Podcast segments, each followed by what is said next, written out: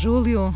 E estamos sábado de madrugada ou domingo de manhã? Escolha o que prefere. Ai, Eu- querida, essa pergunta é de uma crueldade. Não Que é prefiro estar domingo de manhã. domingo de manhã, claro. Ah, cá estamos para mais um Amor é Longo, em que temos tempo para. ah, bom, temos tempo para tudo, não é? Até para dizer as neiras. Ah, Para dizer as neiras e para É. nos desviarmos às vezes do tema escolhido, não será o caso. Felizmente, querida, felizmente. Felizmente, De vez em quando desviamos, felizmente. Bom, hoje trazemos aqui uma reportagem notável da Meg Rodrigues, ah, fotografias impressionantes e texto ah, desta mulher que por acaso também é enfermeira. A reportagem esta publicada no Expresso. São sete mulheres. Paula, Fátima, Mafalda, Albertina, Susana, Filomena e Susana. Sete mulheres que fazem parte dos 450 milhões que sofrem de transtornos psiquiátricos em todo o mundo. Impressionam as fotografias, muito. Ahm, a crueza de- desta, do olhar destas mulheres. É, é paradoxal, porque são belíssimas, pois é? são. mas são ao mesmo tempo daquelas imagens que. Olha, o que evidentemente era a intenção também da fotógrafa, não é? Daquelas imagens que nos fazem parar, espero eu, parar o talheiro a caminho da boca. não São mulheres, mulheres. é? Ah, e com isto E os não, olhares. não deixo na- ninguém de fora, mas eh, nós Hum. olhamos para elas É. e são mulheres, mulheres. Depois há eh, pequenos depoimentos de- Uhum. delas, não é? Quem são, às vezes com dificuldade em, em dizer Hum. o que são e o que sentem, não é? Nós ficamos presos sem saber, não é? A uma das frases de uma destas mulheres Sim. que acompanha, portanto, há uma, uma espécie de depoimento de frase que acompanha cada fotografia. que eu, que eu diria, e, e- e peço desculpa à, à minha colega profissional de saúde e, e à fotógrafa se, se vou dizer algo que, que não corresponde à verdade, que de certa forma resumo aquilo que ela deseja Sim, mostrar. Sim. Não é? Ora, diga que No frase é. fundo, o ID delas, não Hum, é? Sim. Ah, e, e isto do ID tem graça, ah, encadeado agora com a frase que se segue: Quem sou eu? Eu sou uma pessoa que tem um nome. Nem mais. Porque o pano de fundo, presumo que está de acordo comigo, o, o pano de fundo de toda a reportagem e de- da obra fotográfica é a discriminação da doença mental. E esta mulher, ao dizer eu sou uma pessoa que tem um nome, no fundo, o que está a salientar é eu sou uma pessoa e não um diagnóstico. Eu tenho um nome, mas não é o nome de uma doença, é o meu. Eu sou uma pessoa e não, e não sou uma anomalia, Pronto. Não é? Claro. Sendo que de todos, de certa forma, somos anomalias aqui e ali, não é? Mas ah, nós passamos a olhar para aquela pessoa de dedo apontado como se ela tivesse um defeito, não é? É verdade. E não sei se eh, não é mais estigmatizante quando se trata de uma mulher. Ah, ora, aí está um, um bom tema. Hum, a nível da doença mental, às vezes não é. Sabe porquê? Porque, como o estereótipo é que as mulheres são mais frágeis em termos psicológicos e emocionais, também, partindo desse princípio, é mais natural que uma mulher, por exemplo, descompense. Hum? Agora, o que eu tenho dificuldade é em responder a isso eh, quando nós eh, pensamos nos diversos quadros psiquiátricos. Hum? Ou seja, desde logo, já o salientámos aqui muitas vezes, eh, sobretudo no registro das neuroses, nós estamos a falar de eh, mudanças quantitativas em termos de traços neuróticos e não qualitativas. Todos nós temos traços neuróticos. A partir de uma determinada altura, eles colidem de tal forma com o nosso cotidiano que nós passamos a dizer que há ali uma doença e que há necessidade de tratamento, etc. Não é? A esse nível, muitas vezes, a situação é mais fácil para as mulheres porque têm a tal reputação de ser nervosinhas, não é? Portanto, na psicose, eu acho que as coisas são muito complicadas aos dois níveis, ou seja, ao nível dos dois sexos. hum? Agora, o que acontece, e está muito bem descrito no artigo, é que estas pessoas, neste caso estas mulheres, deparam-se com pelo menos três obstáculos tremendos. A doença, que bastaria, claro que umas são mais graves que outras. Claro que avançámos enormidades, Inês. É? Quer dizer, eu sou psiquiatra praticamente há 40 anos. Uh, o que hoje em dia se pode fazer no reino, olha, da esquizofrenia, pronto. Que pois, eu ia lhe pedir justamente que se pudesse detalhar essa exato, ideia de avanço. Exato, exato não é? A, a possibilidade de pessoas viverem de tal forma equilibradas que, vamos falar de doce esta semana, eu dou-lhe um doce se, se a Inês uh, disser, hum, isto cheira uma, uma psicose. Não. Hum? Como, aliás, ao nível de outras doenças é a mesma coisa, a epilepsia. Não é? Pronto. Fizeram-se enormes avanços. Mas aquela pessoa, como é evidente, ir-lhe-ia os avanços que quiser. Eu queria não estar doente. Portanto, a doença em si. Depois os sintomas da doença, porque não é a mesma coisa. É a miríade de dificuldades que a doença pode pôr nos, ao, ao, ao andar destas pessoas. A, a incapacidade? Sim, porque os sintomas não são iguais em todos nós com o mesmo diagnóstico. Lá vem a velha história, não é? Quer dizer, um diagnóstico em cinco pessoas diferentes pode revestir-se. Olha, porque a Inês uh, uh, lhe agradou eu falar da esquizofrenia.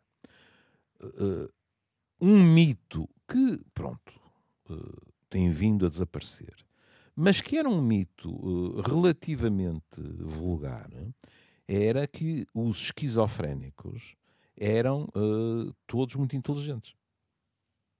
Hum? Verdade sempre se ouviu, não é? Não é? E não é verdade. Há esquizofrénicos como na população geral há pessoas inteligentes e pessoas que o não são, há esquizofrénicos que o são e esquizofrénicos que não são. O que acontece... E porquê é que convivemos com essa ideia falsa da inteligência? Olha, é, é, é até uma coincidência, porque um dos dias desta semana eu estive a rever, é assustador como eu me esqueço de partes inteiras de filmes, estive a rever aquela magnífica interpretação do Russell Crowe daquele uh, matemático John Nash, que ganhou o prémio sim, sim, Nobel. Sim. Veja, é um, é um extraordinário exemplo. Um homem que ganha o prémio Nobel e que dá aulas com alucinações visuais e auditivas. Porque nunca conseguiram equilibrá-lo suficientemente para que isso desaparecesse. Ele via. O que ele chegou foi a uma altura em que conseguiu convencer-se a si mesmo que eram alucinações. Percebe? Porque tinham-lhe destruído completamente a vida. Por outro lado, a medicação daquele tempo deixava-o um vegetal praticamente. É? E, portanto, foi preciso encontrar uma dose de medicação que lhe permitisse funcionar, mas que não era suficiente. Eventualmente, a Inês viu o filme também. Era o Mente Brilhante. Mente Brilhante, exatamente. Aí está, pronto. Sim, sim, uh, e, portanto, lembra-se que ele já está a funcionar em termos sociais de uma forma perfeitamente eh, normal e de vez em quando ele olha para uma esquina e lá estão as alucinações. E ele vira costas e segue em frente. Não é? Portanto, o que eu acho é que houve sempre tendência para se salientar esses casos. E nós fizemos quase inconscientemente uma. Depois, aquelas coisas, os génios loucos, a própria maneira de falar, não é? Passou uma impressão de que uh, quem é muito inteligente está sempre paredes meias com a loucura, não é? E depois isso era o inverso também. Depois, fulano e tal, tal, mas muito inteligente, bom, eu, eu vi gente em internamentos nos, nos hospitais psiquiátricos do Porto que tinham QIs baixíssimos e também eram esquizofrenias mas por exemplo, não tinham nenhuma cobertura mediática, não é? é, é mas é importante que se diga isso, é, facto, é, porque é, essa ideia persiste, não é? É, é, é. Persiste, às vezes. E, portanto, uh, estava eu a dizer que a sintomatologia pode ser muito diversa. E depois lá vem é o estigma social. É que depois, para além de tudo o resto, estas pessoas que grande parte das vezes precisam de muito maior suporte social não é, não é apenas suporte profissional, é suporte social. Lembre-se estudos clássicos nos Estados Unidos que diziam ah, o, o prognóstico era melhor para as pessoas das famílias latinas, porquê? Porque quando tinham alta do, dos hospitais psiquiátricos, a família era muito mais cuidadora do que a família anglo-saxónica. E isso melhorava o prognóstico. E, portanto, havendo estigma social, até pessoas que podem, olha, no mundo laboral, são perfeitamente capazes, um carimbo psiquiátrico pode fazer com que ou não tenham emprego, ou sejam olhadas de lado por chefias, por colegas, etc. O que, evidentemente, dificulta terrivelmente a vida desta gente, não é? De volta a estas eh, sete mulheres uhum. que, que, vivem numa instituição, não é? Que, uhum. que a Meg Rodrigues uh, foi visitando, ela acompanhou o dia a dia destas mulheres e retratou-as e, e fez-lhes também a tal pergunta, não é? Uhum. Uh, no fundo, quem é cada uma destas mulheres? E se calhar propunha-lhe que, que, que lêssemos as, as respostas delas, Sim. não é? Eu sou uma pessoa que tem nome, foi uma das uhum. respostas que, que, já ouvimos. Uh, depois a, a, questão, por exemplo, da aceitação. E falaremos para a semana da aceitação a outro nível, não é? Sim. Adoro a minha mãe, mas a minha mãe não me aceita. Até tento falar sobre Jesus com ela, que sei que gosta, uhum. mas não me aceita. Eu tento. Quem sou eu? Quem sou eu? Quem sou eu? Uhum. Só gosto de ver coisas boas. Tem toda a razão. Esta semana falaremos de uma não aceitação por uma mãe por razões diversas. É verdade. E aqui é nostalgia, não é? Está a ver? Alguém que pode ser um dos suportes fundamentais hum, não aceita. Agora, pronto. Eu compreendo que as pessoas sofram. As pessoas. Todos nós estamos à espera que os nossos filhos não tenham um único defeito de fabrico. Não é. Todos nós temos surpresas aos mais diversos níveis. Sei lá, uh, eu outro dia. Olha, e, e, a Inês é uma das responsáveis. O outro dia estava enroscado no sofá e mergulhado na Netflix e estava a ver a, a, história do, do último czar e do massacre sim, e tal. É? E lá vinha a questão do, do miúdo ser hemofílico. Ora, eles tiveram várias raparigas, e para variar, como é evidente, para ser czar, queriam um rapaz. E finalmente vem o rapaz. E quando descobrem que ele é hemofílico, até pelo prognóstico da doença, e ainda por cima naquela altura, é uma desilusão absoluta. É evidente que as pessoas, se e não tem que ser na infância. E grande parte das vezes não é. Mas de repente aparece um quadro psiquiátrico. Seria de uma hipocrisia extraordinária dizer, ah, não, as pessoas devem dizer, não, não tem importância nenhuma, não faz diferença nenhuma, não estou nada preocupado nem desiludido, que isso não existe. Oh, Júlio, sim, mas e o contrário? Uma não aceitação, e atenção, uhum. não, nada terá a ver com este caso, mas uhum. uma não aceitação por parte de um pai ou de uma mãe pode levar a um transtorno psiquiátrico? Pode. Porque nós estamos a falar aqui é pode. exatamente o contrário, não é? Pode. De um transtorno pode. que já existe e, e, e, depois haver, consequentemente, uma não aceitação hum. por parte de alguém próximo. Minha querida, uh, pro... lembra-se eu lhe contar, não é? Que o meu bisavô dizia ao meu pai, uh, meu filho, que era neto, meu filho, encantadora família, desesperadora Sim. família. Pronto. A família é, ao mesmo tempo, o nosso maior refúgio e é um dos meios mais deletérios, mais prejudiciais para a saúde mental das pessoas. É que é, no, é, um dos nossos maiores confortos e desconfortos. É, porque a violência dos afetos, a importância dos outros, fazem com que, por exemplo, os conflitos tenham, possam ter consequências uh, devastadoras. Por exemplo, para não estarmos só a pensar em esquizofrenias, suponhamos que determinada constelação familiar e determinado tipo de relacionamento familiar faz com que alguém de prima. Dir-me-ão assim: ah, mas se calhar a pessoa já tinha algum tipo de fragilidade. Não estou a negar isso, não estou a dizer o contrário. Mas, quando fazemos a história, somos incapazes de negar que, podemos estar enganados, mas que para nós o fator principal e que desencadeou aquela depressão foi, por exemplo, um conflito familiar. E cá estamos nós com um quadro psiquiátrico. Que, se quiser, é cozinhado em casa.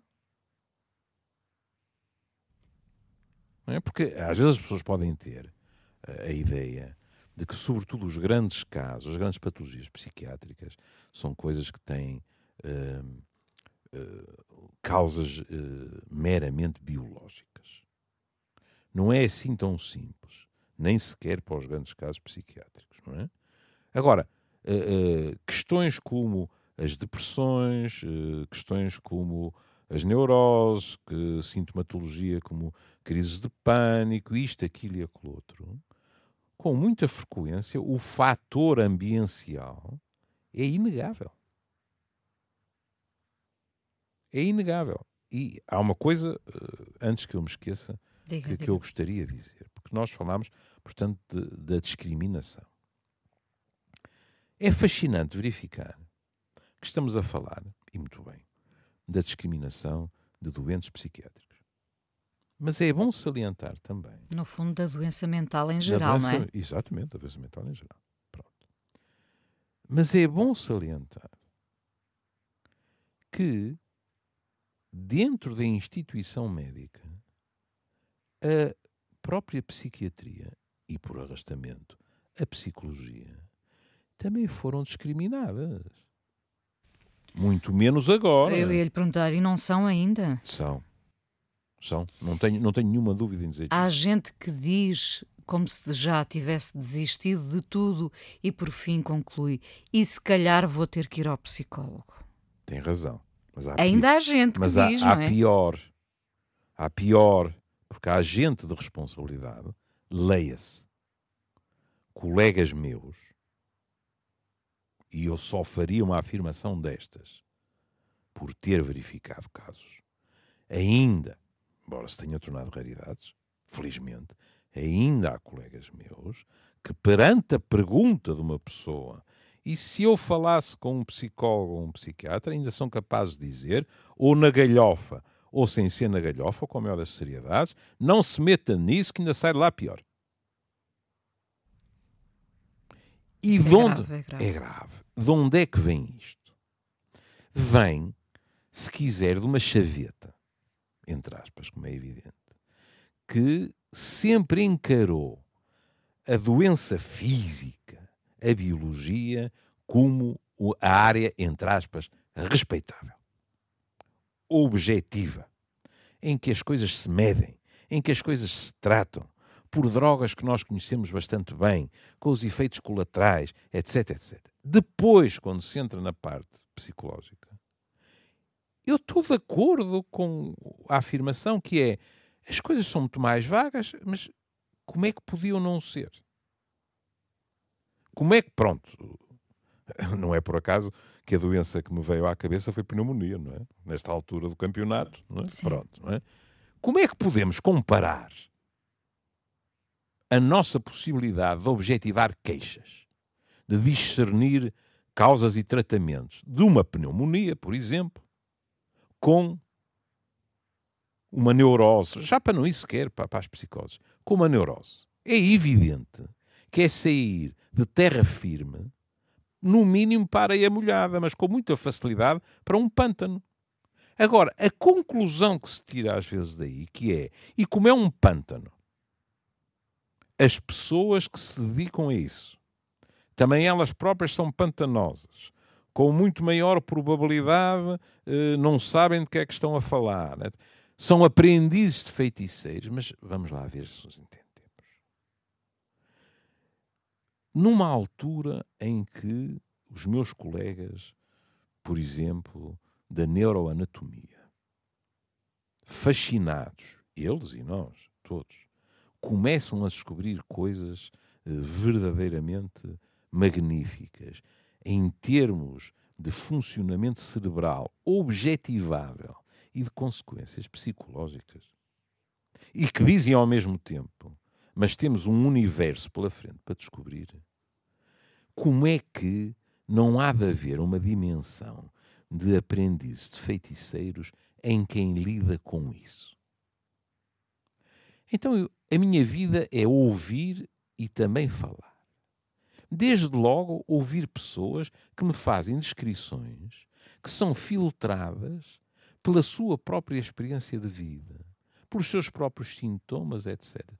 E poderia haver a esperança de isto ser uma medicina ou uma psicologia tão objetiva como a do Hospital Central e das suas super especialidades? É impensável. Sim. Agora, eh, qual é a alternativa a isto? É não tentar entender. É decretar que tudo isto é uma espécie de voodoo. E eu estou à vontade. Esta era a posição do meu pai. O meu pai olhava para a psiquiatria como uma espécie de curandeiros que, e eu não vou negar que isso exista, mas existe na psiquiatria como existe em qualquer especialidade, em que o que funcionava era o efeito placebo. Se a pessoa confiava em nós, melhorava. Ah, sim, mas eu, isso também existe nas outras especialidades. Eu, eu ia dizer isso, não é? Pois é. Portanto, o estímulo. Repare, e aqui há coisas que, por exemplo, eu posso aceitar que me e nos apontem o dedo. Os psiquiatras. Quantas vezes eu ouvi a chalaça, vocês nem andam de bata. Alguns de nós andavam, não é? Mas com muita frequência os psiquiatras não andavam de bata. Porquê que uma piada clássica era dizer que no hospital psiquiátrico não se conseguia distinguir os doentes dos médicos? E tudo isto cria, digamos assim, um ambiente que não é saudável e, e que para, acaba. Para ninguém, não é? Para mas, ninguém, so, mas sobretudo para os doentes. Porque acaba por se o doente em si, muitas vezes, ou o não doente, porque eu cada vez vejo mais pessoas que têm o maior pejo em decretar que estão doentes. Estão com problemas que é diferente. Alguns dos quais são problemas pelos quais eu já passei, ou estou a passar, não é? E querem pensar em voz alta, em paralelo com um especialista, não é? Mas algumas destas pessoas já têm as suas dúvidas.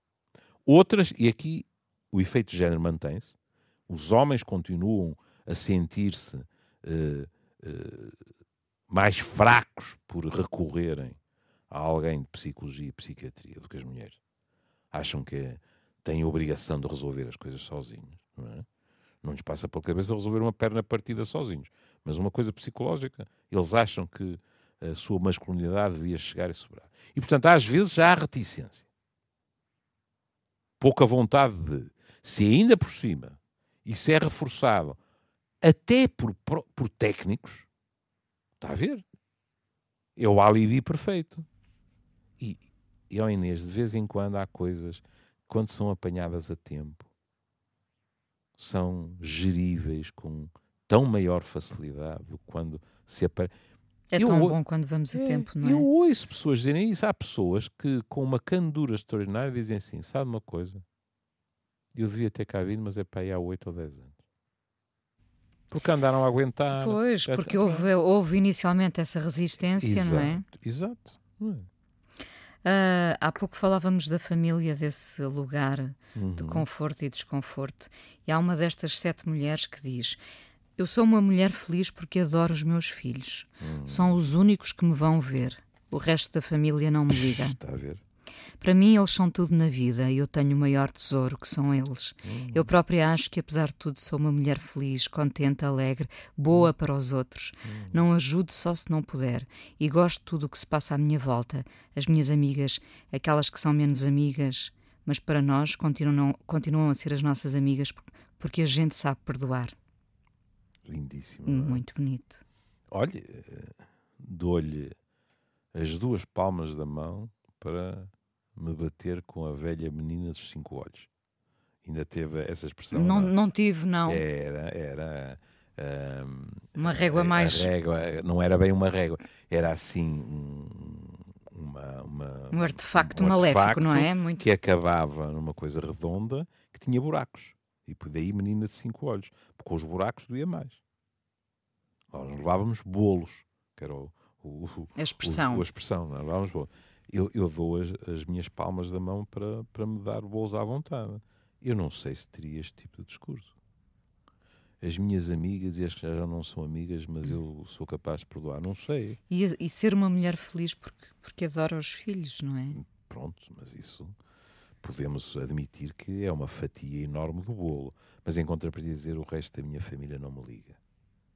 Está a ver a frustração, a tristeza, a sensação de injustiça. E a lucidez também, não é? Claro, mas, mas olha, se calhar é a parte de lucidez que menos agrada a essa mulher, não é? Ela, se calhar, preferia pensar: ah, estão muito longe, não conseguem cá vir, ou são imigrados.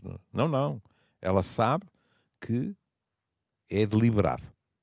Abandonaram, não é? Enquanto os filhos continuam junto, não é? Porque depois também este tipo de este tipo de, de discriminação também se baseia, e há bocado falámos um bocadinho disso, um bocadinho disso em, em ideias feitas. E há muitas. Veja, eu fui, eu fui buscar um artigo que tem algumas uh, coligidas. Por exemplo, pessoas que sofrem de esquizofrenia são todas violentas. As pessoas que estão deprimidas não têm qualquer força de vontade. As pessoas que sofrem de ansiedade têm personalidades fracas. As pessoas com desordens bipolares é muito difícil lidar com elas. E isto são quatro que eu escolhi. Uhum. Veja a última uma pessoa bipolar, equilibrada, e em geral isso tem a ver com a medicação, não há nenhuma razão para haver este preconceito. E, no entanto, existe. Os esquizofrénicos violentos é outro preconceito. E, no entanto, não é justificado. Mas é evidente que quando se parte assim, o que é que acontece? Olha, Vem mesmo a talho de foice com, com o que disse dessa, dessa uh, mulher. Consequências. Ou seja, atitudes estigmatizantes e discriminatórias. Alguns amigos e membros da família podem limitar o seu contacto com as pessoas, o que aumenta o seu isolamento. Cá está. Empregadores discriminam contra eles. Cá está.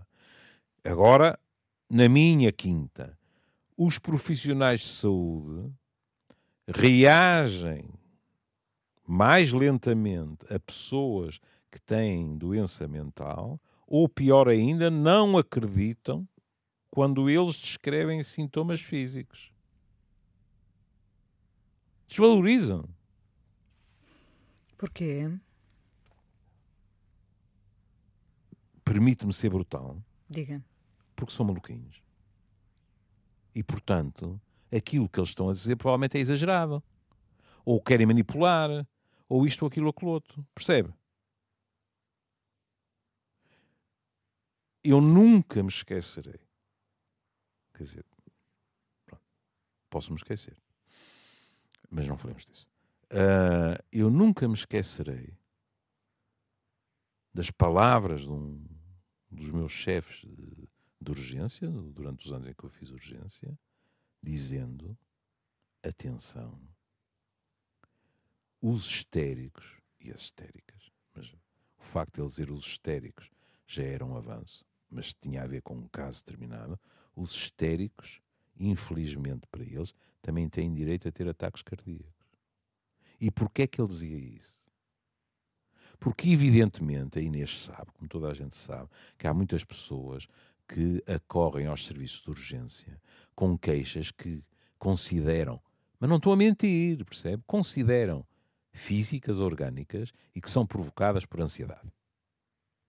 Em geral, ansiedade.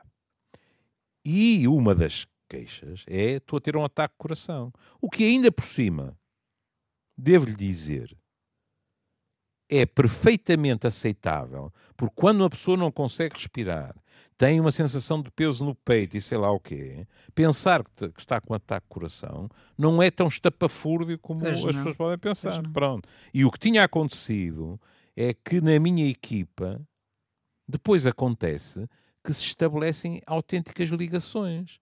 Ou seja, há pessoas que depois acabam por aparecer, não, não necessariamente, mas com muita frequência, à mesma equipa. E o que tinha acontecido é que um senhor que de vez em quando aparecia com a sua crise de ansiedade e cheio de medo de ter um infarto de miocárdio, um dia apareceu e, como já era a enésima vez, aquilo já era no regime da chalaça e, como é evidente, do velho Valium, não é? E de repente alguém teve o bom senso de dizer isto está-me a cheirar a esturro, isto não está a ser igual às outras vezes, pelo simples não, vamos fazer-lhe um eletrocardiograma. E era um infarto. E por isso eu nunca esqueci, percebe? Há uma, há uma regra de ouro, Inês.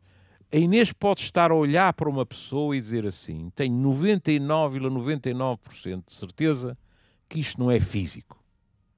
Não interessa. Há 0,1% de hipóteses, tem que as pôr de lado.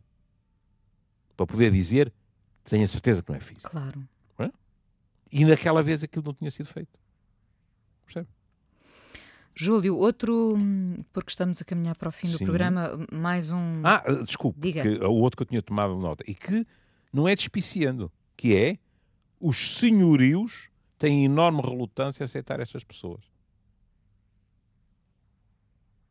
Porque tá. elas podem não ser de fiar. Exatamente. Tá é esse o tipo de, de, expressão, não é? Está a ver o que isto significa. Sim. Suponhamos que o empregador confiou nesta pessoa, deu-lhe um emprego, mas esta pessoa precisa ter uma casa onde morar e tem todo o direito, por exemplo, não tem que sempre necessidade, tem todo o direito de querer a sua autonomia e de não viver em casa de família.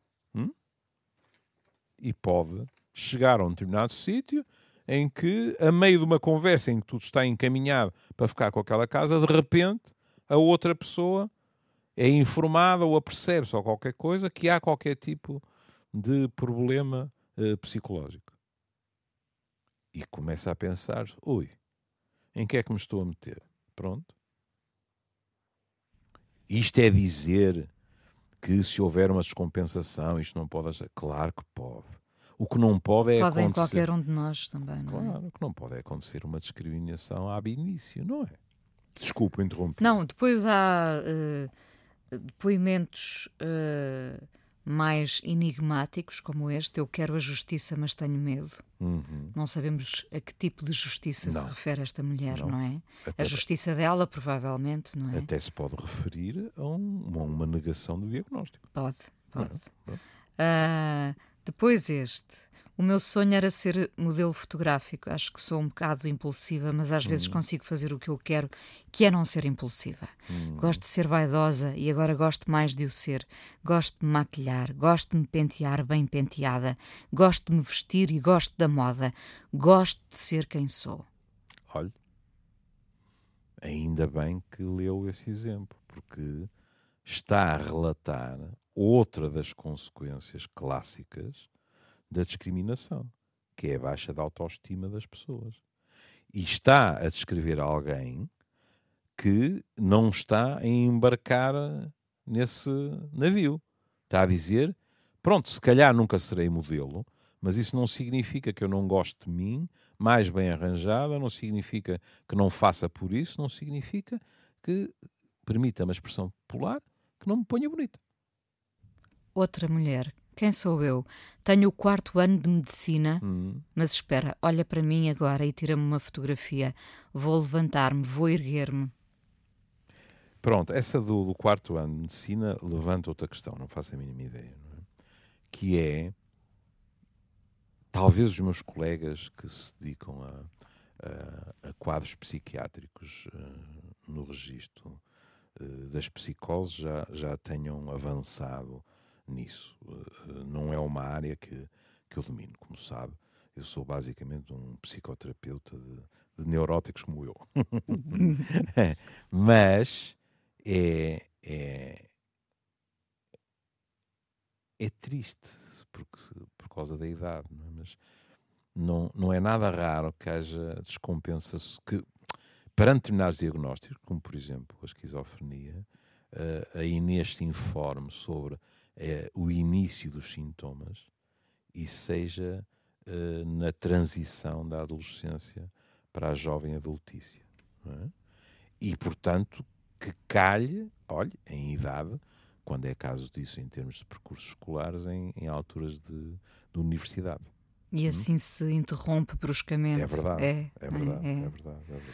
Ó, Júlio, outro, uh, por graça, porque tem graça, hum. podia ser uma, uma, uma fala de uma, de uma peça de teatro, de um filme. Sou alguém que gosta de comida com sal e de hum. manhã duas fatias de pão, se faz favor.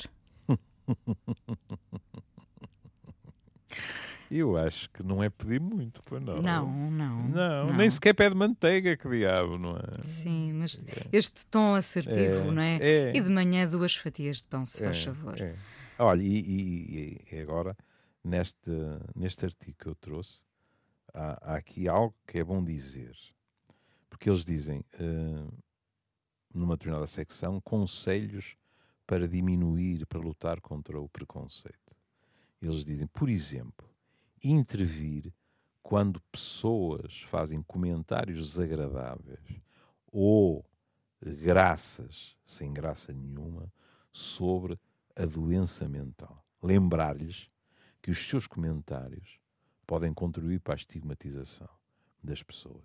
Ora bem, uma pessoa lê isto e de vez em quando liga à televisão e não é nada impossível apanhar os nossos deputados a utilizarem linguagem psiquiátrica para se agredirem uns aos outros.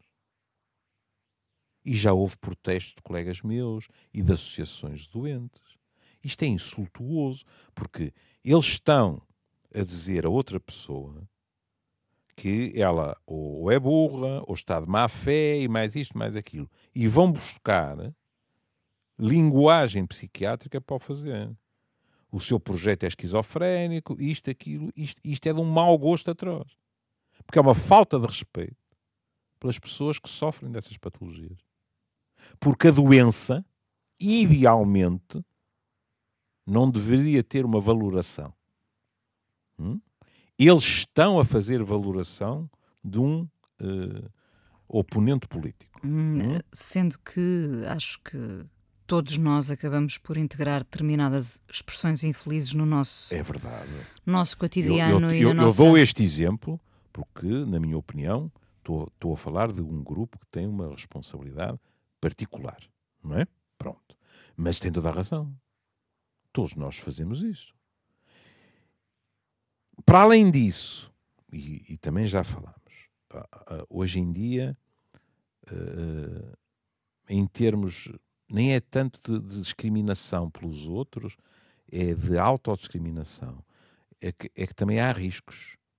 Por exemplo, a tecnologia neste momento é um risco, porque as pessoas com determinados sintomas vão googlar, se é assim que se diz, Sim. não é? E saem de lá às vezes, nós temos tendência para ser pessimistas, saem de lá com diagnósticos que não são verdadeiros, mas que as põem em pânico.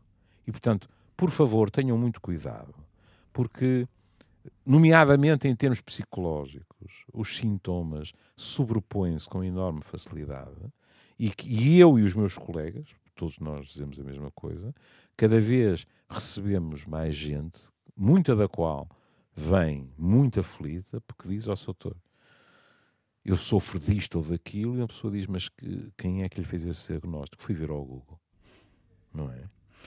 Uh, para terminar, lembrando que, que, estivemos aqui à volta deste, desta reportagem da Meg Rodrigues com fotografias notáveis e texto onde ela salienta uh, a importância uh, da desinformação, uhum, não é? Sim.